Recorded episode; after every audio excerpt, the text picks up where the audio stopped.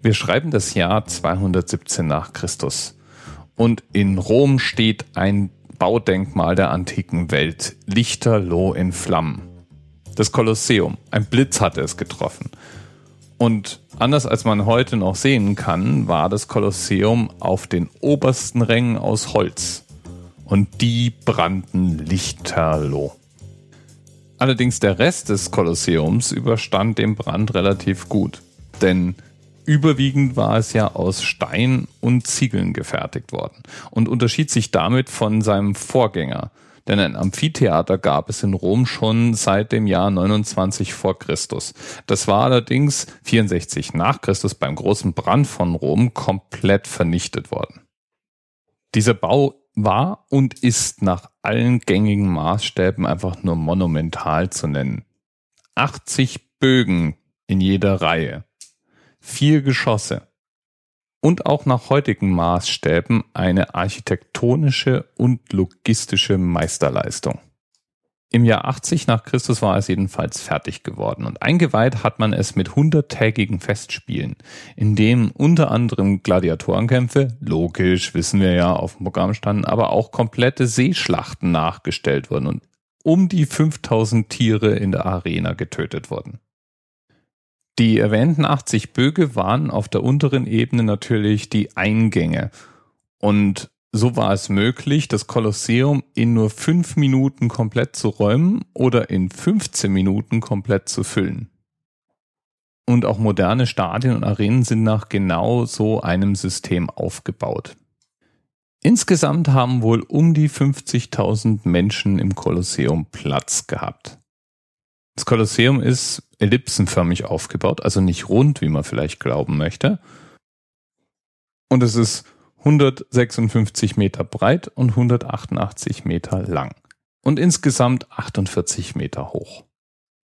Dass das oberste Stockwerk aus Holz war, hatte ich ja schon erwähnt. Außerdem war oben auch noch ein riesiges Segel an langen Masten angebracht, das man als Sonnenschutz aufziehen konnte. Als Veranstaltungsort konnte das Kolosseum allen möglichen Anforderungen gerecht werden. Es wurden ja Seeschlachten nachgestellt. Das heißt, man konnte den Boden komplett fluten, um sozusagen eine Art großen Swimmingpool zu bauen.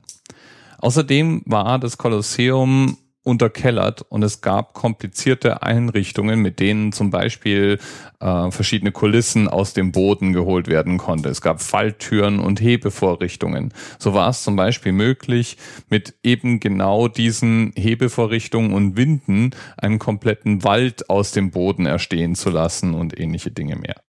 Im Betrieb war das Kolosseum bis ins fünfte, sechste Jahrhundert hinein. Mehrere Kriege und Erdbeben beschädigten das Kolosseum dann im Verlauf der Jahrhunderte und es wurde irgendwann auch zu einer Art Steinbruch für die umliegenden Siedlungen. Das endete auch erst, als im 18. Jahrhundert Papst Benedikt XIV. das Kolosseum zur geweihten Märtyrerstätte erklärte und einen Kreuzweg mit Kapellen da drin errichten ließ. Grund war natürlich die Annahme, dass im Kolosseum eine Unmenge an Christen den Tod wegen ihrem Glauben gefunden hatten und damit das eine Märtyrerstätte war. Das sieht man heute etwas skeptischer, ob es wirklich so dramatisch da drin zuging, ist nicht mehr wirklich so ganz klar. Aber auch heute noch wird regelmäßig immer am Karfreitag ein Kreuzweg mit dem Papst im Kolosseum durchgeführt. Seit 1999 ist das Kolosseum außerdem ein Monument gegen die Todesstrafe. Immer dann, wenn ein Todesurteil ausgesetzt wird oder ein Staat die Todesstrafe komplett abschafft, wird das Kolosseum 48 Stunden lang in bunten Farben angestrahlt. Und zum Schluss, warum heißt das Ding eigentlich Kolosseum? Ich dachte ja immer, das liegt daran, weil es so groß ist und deswegen haben die Einwohner es vielleicht in ihrer Ehrfurcht vor dem Bau Kolosseum genannt. Das stimmt aber nicht. Den Namen hat das Kolosseum vermutlich von einer Statue Neros. Von dem existierte nämlich eine Kolossalstatue, die man umfunktioniert hatte in eine Statue des Sonnengottes und die stand neben dem Kolosseum. Und von da stammt wohl dann auch der Name ab. Dieser Kolossus, wie man ihn nannte, war sozusagen Namenspatron.